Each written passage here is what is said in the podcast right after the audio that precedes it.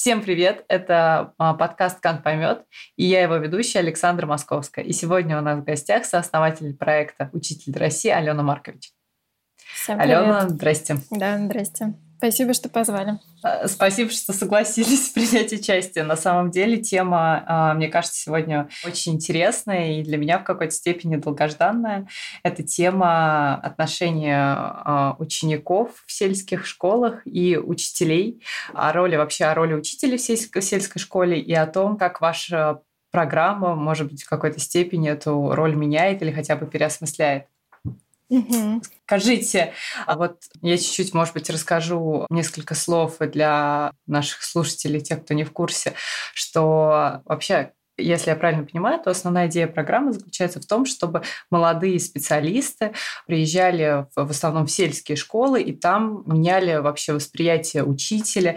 И, ну, как бы программа длится два года, и как минимум два года учитель проводит в каких-то новых для себя условиях, но эти новые условия, они как бы не только для учителя, но и для самих школьников, потому что они получают совершенно какого-то нового, отличного от, э, там, может быть, э, своих представлений учителя. Ну, как, угу. так ли это? Можно, можно ли так сказать? Ну, э, в целом, да, но при этом я чуть-чуть, может быть, по-другому бы расставила акценты. Значит, мы действительно привлекаем, основное, чем мы занимаемся, да, мы привлекаем в школы учителей, а, их отличает даже не только возраст, хотя они действительно в основном молодые, да, но при этом у нас есть люди разного возраста, у нас там есть учителя в программе, которым 50 лет, например, да, ну то есть это как бы не только 20-летние ребята.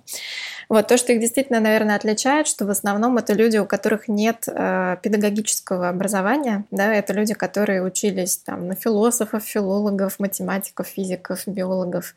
И в таком уже осознанном возрасте, когда они закончили университет, многие уже кто где-то успели поработать, там, в бизнесе, не знаю, может быть, с детьми какие-то проекты делали. Очень разный у них у всех опыт. А вот э, спустя какое-то время они все-таки поняли, что э, хотят попробовать себя в роли учителя, это одна особенность. Другая особенность, что действительно мы работаем в сельских школах, но не только. Скорее нас волнуют школы региональные в широком смысле этого слова и школы, которые работают в так называемом сложном социальном контексте. То есть идеологически мы идем в те школы, где учителя действительно нужны, потому что их там правда не хватает. Э, и, эм, и приводим их к тем детям, э, у которых меньше ресурсов, чем у их более удачливых сверстников, допустим, там в Москве да, или в каких-то крупных э, городах и благополучных семьях, получить хорошее образование. Вот, и да. Да, еще одну вещь скажу, что действительно, mm-hmm. наверное, ну и нам действительно об этом говорят, да, что таким образом мы приводим в школы достаточно необычных учителей, вот, э, и это действительно меняет восприятие профессии учителя, но, наверное, все-таки главная наша цель э, – это повлиять на жизненную траекторию ребенка. И знаете, э, поэтому у меня, наверное, там первый вопрос а, Насколько, а, с какими сложностями чаще всего сталкиваются учителя, у которых, как вы там а, отметили, чаще нет педагогического образования, они приходят совершенно мотивированные, им очень интересно себя попробовать, а, вообще открыть для себя часто понимание, что такое школа. И, и, допустим, они приезжают в сельские школы или ну, просто в региональные школы, и они сталкиваются с чаще всего с какими сложностями в отношении с, с классом, с учениками? Угу, угу. Да, но первое, что скажу, что у них действительно изначально нет педагогического образования, но тем не менее, ровно по этой причине все два года, пока они работают, мы им обеспечиваем профессиональную переподготовку по педагогике. Другое дело, что это такая ну, необычная форма подготовки, потому что есть вот интенсивный курс подготовки до выхода в школу, но затем подготовка идет именно уже в параллели их практической работы в школе. Да? То есть это такой learning by doing э, в прямом смысле этого слова. Поэтому ну, как бы поддержка профессиональная у них есть.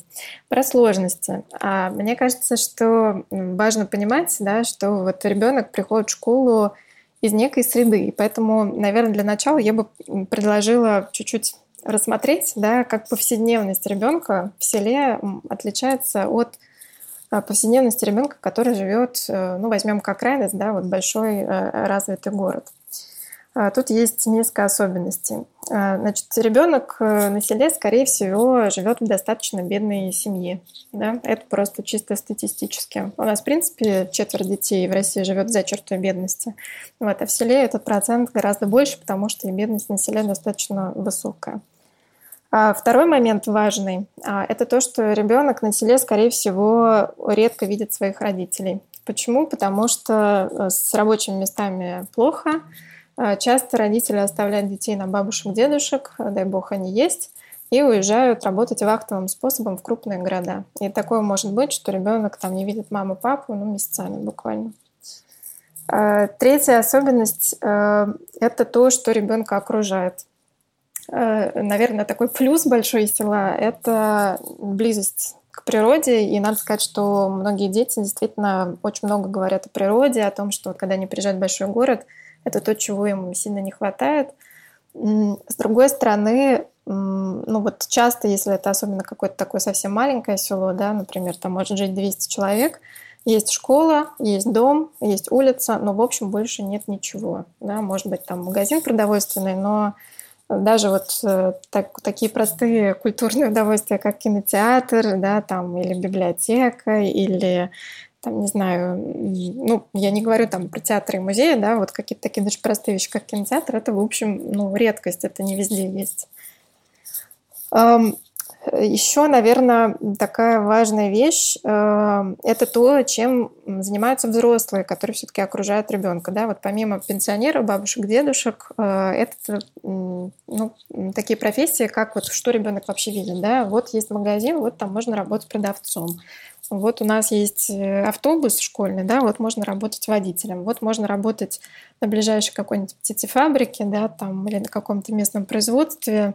Ну вот хорошо, могу и там работать, да, но в целом а, когда мы спрашиваем детей, вот только приходим в новую школу в таком месте, да, кем, кем они себя видят в будущем, чего они вообще хотят, они, как правило, теряются, и они могут назвать там 3-4 какие-то профессии, которые они просто вот буквально видят вокруг себя. Э, ну и еще такая важная особенность, которая в какой-то момент меня сама удивила, это ну, действительно достаточно сильная замкнутость э, сельского сообщества. Э, может часто быть такое, что ребенку, например, 14-15 лет, и он э, за все это время, да, буквально там один-два раза выезжал в ближайший город, который находится, э, допустим, там в двух часах езды от этого сельского пункта, населенного. И, в общем-то, все, что видел, да, это вот именно то сообщество, в котором он живет.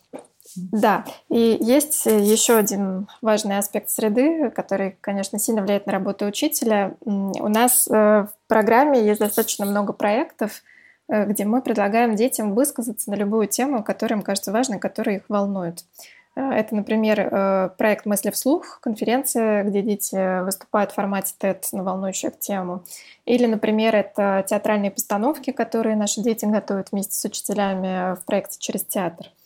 И меня в свое время очень сильно удивило, что много выступлений, как театральных, так и э, ну вот просто выступления на конференции посвящены теме домашнего, домашнего насилия. И, ну, в общем-то, это не случайно, да, вот от наших учителей мы знаем, что сложность контекста, в котором мы работаем, заключается еще и в том, что часто в семье может быть просто ну, небезопасная а, атмосфера, обстановка для ребенка. И это, конечно, тоже очень сильно влияет на взросление детей и просто на то, ну, в каком состоянии, если хотите, они приходят в школу.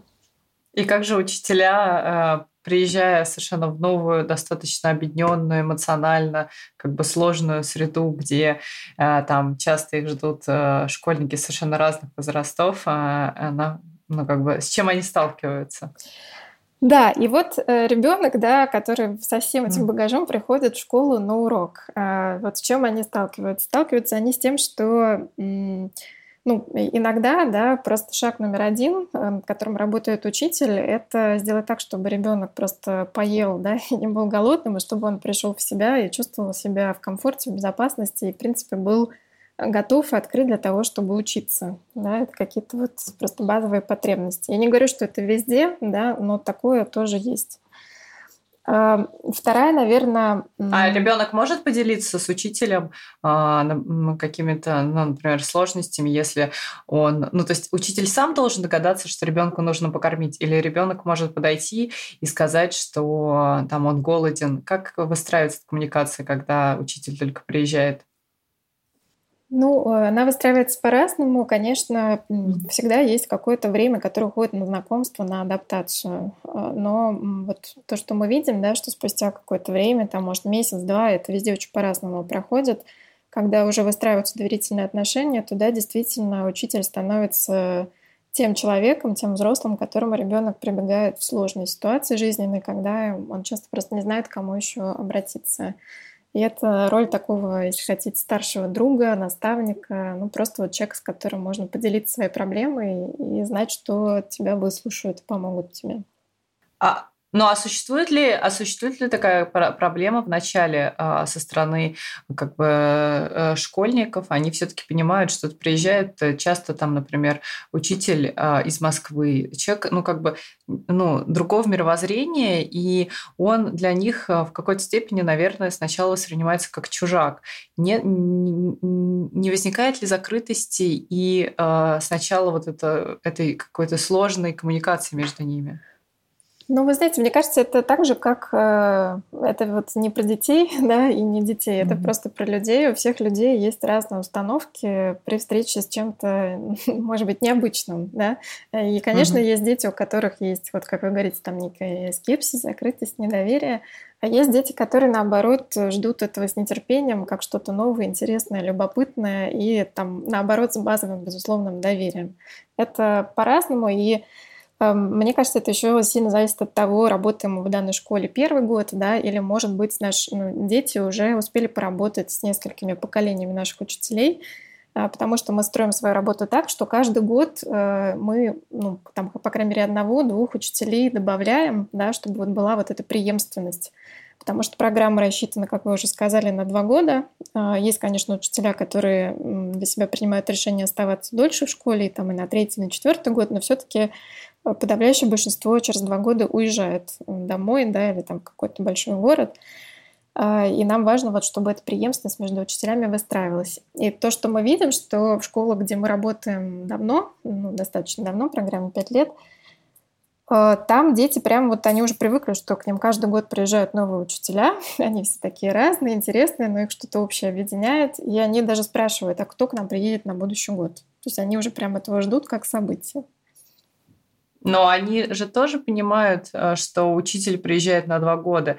И э, нет ли для них э, в этом какого-то травматичного опыта в том плане, что понимая, что приезжает какой-то совершенно другой человек, который тебе открывает какой-то ну, как бы новый мир в какой-то степени, а ты влюбляешься, мне кажется, в какой-то степени в него, у вас там случаются отношения, он правда становится старшим товарищем, а дальше через два года он уезжает. Как с этим справляются дети? Ну, мне опять-таки сложно сказать за каждого ребенка. В целом, то, что я вижу, мне кажется, мы стараемся выстроить нашу работу, чтобы вот этот приезд и отъезд учителя, он не был про просто разрыв отношений. Да? Мне кажется, важно же не просто вот каждодневное физическое присутствие рядом, хотя это тоже, безусловно, важно, но важно, важны те отношения и те связи, которые у ребенка со взрослым выстраиваются. Многие наши выпускники поддерживают связь с детьми и после того, как они уезжают. Э, сейчас это делать достаточно просто. Там это может быть просто чатик с классом, да, где-нибудь в социальной сети. Э, и это нередкая история, когда дети даже после отъезда учителя продолжают советоваться, там, не знаю, по каким-то бытовым вопросам, по вопросам поступления. У нас есть трогательная история, когда ребенок, например, э, из маленького места поступил в Москву в школу экономики, и там радостно звонит своему учителю, зная, что он в Москве, и приглашает его выпить кофе, потому что вот теперь он тоже в Москве. Да, то есть это про mm. сообщество, про те связи, которые выстраиваются между детьми и взрослыми, во-первых. Во-вторых, мне кажется, еще такая важная вещь — это детское сообщество, которое складывается вокруг программы. Я вот уже сказала про сетевые проекты «Мысли вслух через театр», и таких проектов у нас какое-то количество есть на разные темы. Есть там, например, «Каскад», который объединяет детей — занимающихся современным искусством. Сейчас есть достаточно много спортивных проектов. Есть, не знаю, литературные, писательские, психологические клубы. В общем, на любой вкус. Есть дети, которые интересуются физикой. И эти проекты сетевые, Э, и в рамках этих проектов дети из разных школ, из разных регионов знакомятся друг с другом и остаются на связи. И для них это тоже вот сообщество подростков, которые интересуются тем же самым, что и они. Э, они из такого же контекста, у них те же переживания, те же страхи, э, и они друг для друга тоже вот являются такой поддержкой. То есть а, получается, что учитель, а, а, который приезжает, там, не знаю, в какой-то небольшой город или в село, то он привносит вообще вот эту культуру коммуникации подростков между собой в определенной степени, потому что он же, наверное, рассказывает про эти проекты, потому что, да, мне кажется, проектов существует много, но я думаю, что тяжело, ну, как бы детям, э, не знаю, в сельских школах узнать о, о возможности там участия в этом, в этом проекте и так далее. Как да, вам? да, безусловно. И мне кажется, это, может быть, вообще самое главное, что делают наши учителя. Э, как, вообще директора школ, наших учителей, ценят прежде всего вот за то, что они называют внеурочной деятельностью, да, и дополнительным образованием. И вот всеми этими новыми дополнительными возможностями – которые учителя не просто они рассказывают о них детям, они их буквально запускают. Да, вот, например, если говорить про тот же театр, у нас действительно сейчас практически в каждой школе, где мы работаем, на регулярной основе работают театральные студии. Вот, но для того, чтобы они заработали, кто-то должен с детьми начать заниматься театром. И этим занимаются, как правило, наши учителя. Э, Причем часто это те учителя, которых нет никакой специальной подготовки, вот, и есть у нас проект, который сейчас уже развивают э, автономно от нас наши выпускники, которые обучают всех желающих учителей, как работать э, с инструментами именно театральной педагогики. И вот таких примеров э, очень много. То есть они буквально запускают и в школах, да, и вот э, вокруг школ, да, там иногда это выходит на уровень местного сообщества, села, города небольшого, проекты, которых раньше просто в этом месте не было. Но, вы знаете, все-таки у вас, мне кажется, очень личный проект в том плане, что там очень много строится на отношении, на личном отношении э, школьников и учителей. Может быть, у вас есть какие-то э, действительно трогательные истории о том, как э, учителя там находили, там, э, находили и выстраивали коммуникацию с какими-то закрытыми сложными э, детьми, и потом как эти отношения там развивались и поддерживались. Может быть, есть какой-то, ну, каких-то несколько примеров, чтобы э, просто, мне кажется, чуть больше привнести вот этой жизни какой-то вашей, чем, мне кажется, проект особенно э, отличителен. Ой, слушайте, ну таких историй, конечно, очень много. Как шутят наши учителя, почти у каждого есть свой какой-нибудь шестой В-класс. Почему-то вот шестой В — это самая обычно какая-то такая сложная точка в опыте учителя. А, да, и, ну, даже не знаю, мне сложно вот выделить какую-то одну историю. В целом это в общем-то, даже такая, знаете, вот я как человек, который все-таки не сам в школе работает, да, наблюдает за процессами огромного количества людей со стороны, это прям какая-то обычная динамика, что приходит молодой учитель в школу, ему очень часто достается класс, который официально называется в школе самым проблемным. И этот класс сам про себя знает, что они самые сложные, самые проблемные, что-то с ними не так. Этот молодой учитель приходит в школу, например, он работает учителем литературы да, и э, э, ну, с какими-то такими, если хотите, идеалистическими высокими представлениями о том, что мы сейчас будем изучать литературу, мы будем, например, литературы понимать себя, понимать людей, понимать их взаимоотношения, но сталкиваются они с тем, что ну, детям просто очень сложно общаться друг с другом, да, э, там нет до каких-то высоких обсуждений, дети просто, не знаю, могут пуститься в драку на уроке, в там взаимное обзывание, там сорвать урок, э, и им просто очень сложно друг с другом взаимодействовать. Э, вот одна из историй, например, вот как раз нашей учительницы, да, которая вела литературу, она про то, что от отчаяния в какой-то момент, там, спустя полгода работы, она, во-первых, просто ну, искренне высказала детям все свои чувства, да, которые она переживает в тот момент, когда она видит, что происходит на уроке, а, про то, что у нее были определенные надежды и ожидания от совместной работы, но в итоге она чувствует свое полное бессилие. И она предложила им просто вот вне формата уроков собираться на ну, просто вот на такие посиделки, на классные часы, на литературные кафе, как угодно это можно назвать, чтобы для начала просто пообщаться друг с другом, да, понять друг друга, поговорить по душам, понять, что их волнует вообще. И это нашло очень большой отклик у детей. То есть все те, кто на уроке совершенно не демонстрировали никакого интереса э, к обсуждению или к какой-то совместной работе, они с готовностью стали приходить на эти встречи, где учитель, ученики за чаем э, просто говорили о жизни, просто говорили о том, что у них происходит, какие у них сейчас проблемы, почему никак не получилось держаться на предыдущем уроке и не сорвать его, Э, вот, причем дети часто в такие моменты демонстрируют просто чудеса э, осознанности, да, они сами рассказывают о том, что я понимаю, что я там вел себя плохо и всем мешал, но я вот вообще никак не мог себя сдержать и контролировать, потому что я там был таким заведенным после предыдущего урока или после перемены, или у меня вот сейчас такое дома происходит, что я вообще не могу ни о чем думать э, и так далее. И вот через э, такое общение, да, неформальное, как правило, вот это доверие, да, вот эти отношения, они выстраиваются. И таких примеров, это я вот, знаете, такой немножко и конкретный, и обобщенный пример, потому что, ну, действительно, у каждого учителя есть вот какой-то такой свой путь и процесс. У кого-то это был литературный клуб, да, после уроков. У кого-то э, таким поворотным моментом стала совместная поездка куда-то. Кто-то сходил вместе со своими детьми в поход. А кто-то просто предложил детям собираться на классный час, и дети увидели, что на этом классном часу можно действительно говорить о том, что их волнует. Вот вообще мне кажется, что в тот момент, когда дети понимают, что можно говорить совершенно свободно на любые темы, что ну, никакая тема, она не табуированная, да, и что и одноклассники, и учитель — это те люди, которые могут услышать, поддержать, понять, Эм, в, тот, в этот момент они, собственно, и понимают, что школа для них, э, ну, это вот место силы, наверное. Место силы да, и как раз, как, как, как раз немножко это обсуждали до начала подкаста о, о важности разговоров э, с подростками совершенно на разные как бы темы.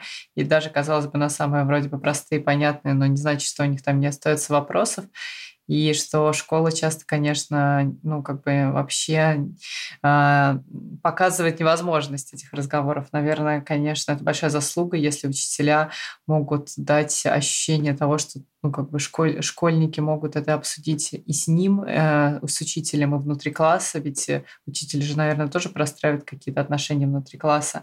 И Я мне вот кажется, хотела, вот... да, mm-hmm. если позволите, просто mm-hmm. вот ровно на да, эту конечно. тему э, недавно мы делали такой э, паблик-ток для наших учителей с детьми, с нашими, с которыми мы давно работаем. И это десятиклассники, да, то есть достаточно уже uh-huh. такие взрослые дети.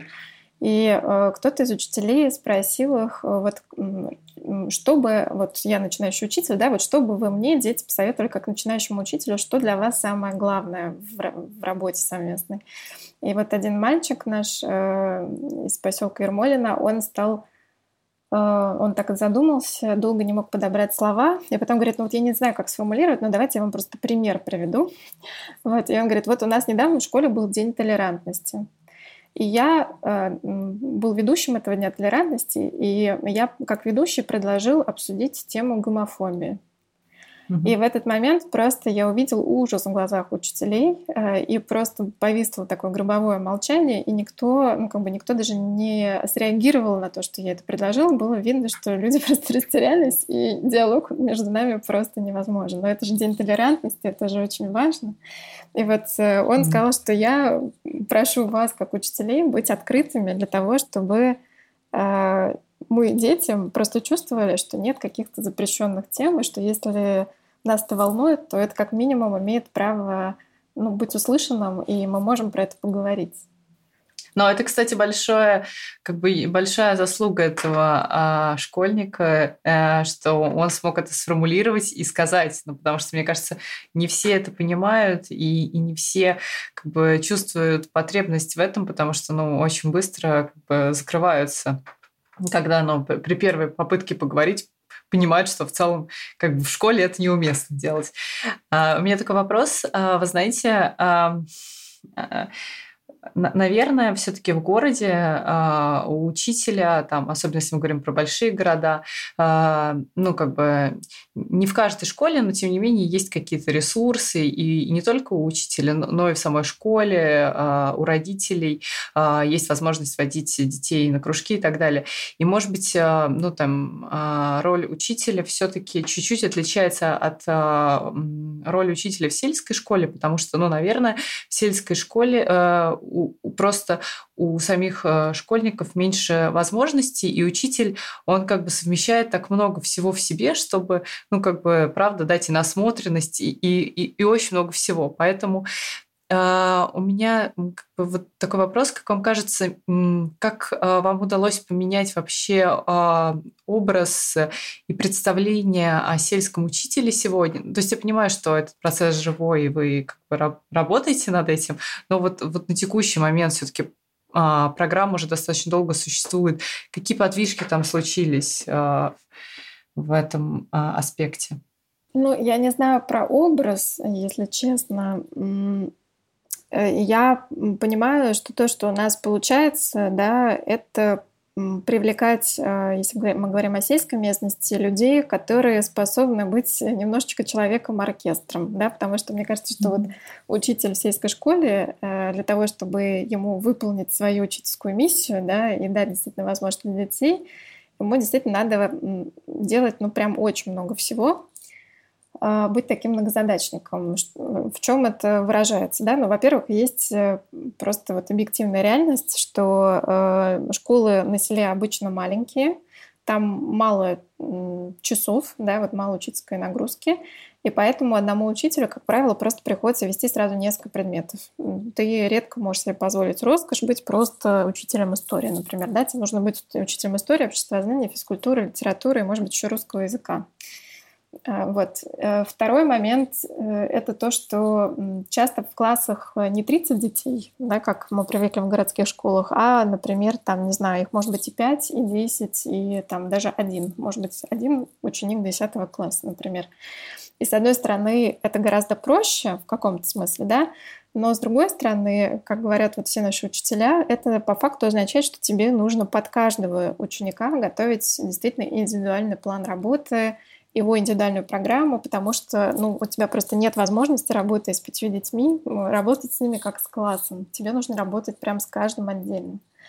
Вот. Э, следующая история, э, она заключается в том, что когда ты выходишь на улицу, да, и смотришь по сторонам, и понимаешь, что вот сейчас двери школы просто закроются в 4 часа, а детям-то, в общем, пойти некуда, ты становишься немножечко социальным предпринимателем. И у нас много уже проектов, э, когда учителя вместе с детьми, э, например, меняют школьную автобусную остановку, делая ее приятным городским пространством.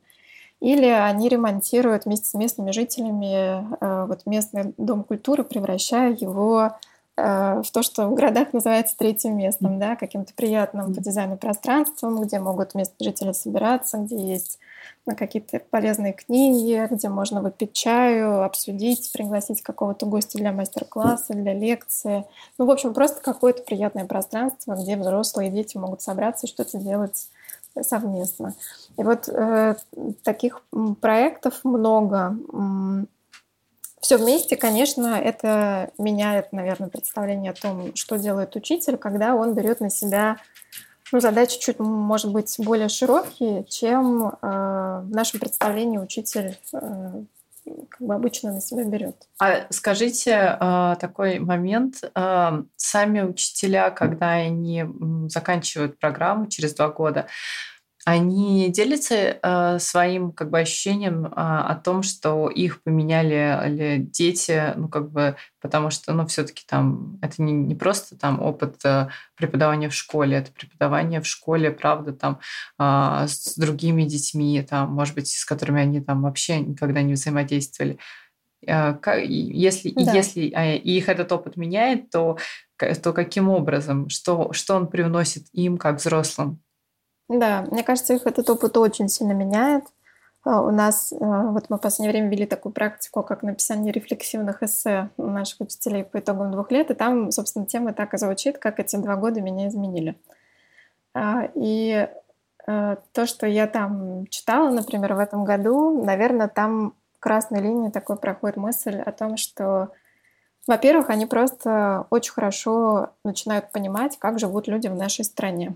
да, то есть, вот, мне кажется, у многих mm-hmm. жителей больших городов, э, ну, понятно, мы в теории все знаем, да, что страна живет очень по-разному, но мне кажется, одно дело просто это знать, а другое дело это видеть каждый день. А, и вот э, это осознание того, насколько велик разрыв в качестве жизни, в возможностях, эм, в представлении о себе, о своих силах, да, вот, э, об уверенности в себе, о способности просто мечтать. Э, вот насколько велик этот разрыв и как сильно среда влияет на эти вещи, он, мне кажется, очень сильно ну, в какой-то момент ошарашивает людей, да, а, и потом очень сильно цепляет так, что ну, есть какие-то вещи, которые ты просто не можешь развидеть, не можешь потом об этом не думать и что-то с этим не делать. Вот, мне кажется, вот это осознание наступает. А, очень много кто говорит о а, развитии принятия в широком смысле, да, а, принятие какой-то, может быть, большей самокритичности, избавления от снобизма, да, то есть все-таки когда ты приезжаешь э, в совершенно другой контекст, э, в сложный контекст, э, к людям, которые, может быть, изначально тебе не очень понятны, может быть, по каким-то там параметрам не очень близки тебе культурно, да, а, вот есть такой, ну, наверное, момент какой-то изначальный ну, не знаю, наверное, простыми словами это можно назвать, правда, ну, неким таким снобизмом, да, или вот такой позицией наблюдателя, что я тут вот приехал и там посмотрю, как вы здесь живете. Вот очень многие пишут о том, как э, постепенно они начинают понимать, что они здесь не наблюдатели, а жизнь, она здесь и сейчас. И эти люди гостеприимно приняли э, вот, учителя в своем сообществе, и что их задача за эти два года максимально в это сообщество включиться и на равных, э, ну вот отдать все, что возможно отдать за эти два года. Какой-то какой, какой такой удивительный, правда, опыт, который случается у взрослых и детей. А, а, а все-таки учителя, которые возвращаются, они а, потом чаще всего после этих двух лет идут преподавать а, в школу там, в крупном городе, там, где, собственно, они, там, может быть, и, и, и жили, или они э, возвращаются в какие-то другие сферы и, ну, то есть идут куда-то работать не, не преподавателями, угу. как чаще всего складывается? Ну, во-первых, большинство абсолютно остается так или иначе в системе образования да, где-то треть наших выпускников э, остается в своих школах распределения на третий год, да, то есть многим кажется, что они что-то не доделали и ну, там или хочется довести своих детей, особенно это для учителей начальных классов актуально, там они остаются на четвертый год, чтобы выпустить своих детей. Кому-то, наоборот, хочется выпустить детей там до 10 до 11 класса. Ну, в общем, есть те, кто решает оставаться. А, достаточно много кто совмещает, э, уезжает в город, да, возвращается в город, идет работать э, в школу, ну, в такую обычную городскую школу, а, но при этом э, часть своего времени посвящает работе с нашими региональными школами в роли методиста или в роли наставника для начинающих учителей, которые только заходят в этот процесс. Э, достаточно много кто занимается проектами образовательными, социальными для школ, э, и с которыми мы работаем, и с такими, как наши школы. Э, и как бы напрямую в школе не работают, да, но тем не менее работают над развитием вот этой околошкольной среды. Вот. Есть те, кто э, уходит и полностью с головой погружаются в работу ну, вот в школах, которые можно, наверное, назвать лучшими экспериментальными школами. Да? Часто это частные школы Москвы, Петербурга, Новосибирска сейчас уже много где. Да, мне кажется, есть. что столько, столько выпускников, э, сколько работает в новой школе э, ваших. Это, мне кажется, это же тоже какая-то какая очень положительная тенденция, что вы меняете какое-то понимание и экспериментального образования. Э, ну да, городах. мне кажется, что вот как раз в школы вроде новой школы наши участники идут как раз за свободой, да, то есть это вот именно экспериментальные школы, которые как новые школы пытаются вообще переосмыслить, какой должна быть школа и но ребятам хочется быть частью этих изменений, частью этих поисков. Поэтому да, такие школы тоже востребованы очень. А хотят ли, а хотят ли э, сами школьники в сельских школах там э, как-то воодушевившись ролью там учителя э, с, и, там идти и, и тоже преподавать? Ну то есть э, Угу, а, да. Изменилось ли вообще восприятие педагогов, э, учителей благодаря вашей программе в самих школах? А, ну, вы знаете, мы не проводили какого-то широкомасштабного исследования, но при этом у нас все больше и больше случаев, да, когда дети, ну вот как раз, которые остаются на связи с нашими выпускниками, выбирая вуз, да, а, прям узнают у наших выпускников, учителей, а куда им лучше поступить, чтобы потом с большей вероятностью попасть в программу «Учитель для России». Вообще это очень всегда трогательно и приятно. Есть э, ну вот э, ежегодно, да, у нас проходит конференция «Мысли вслух», например, и после нее очень часто дети, которые выступали, подходят ко мне, к другим организаторам и спрашивают, а сколько лет еще будет работать программа, успеют ли они закончить университет.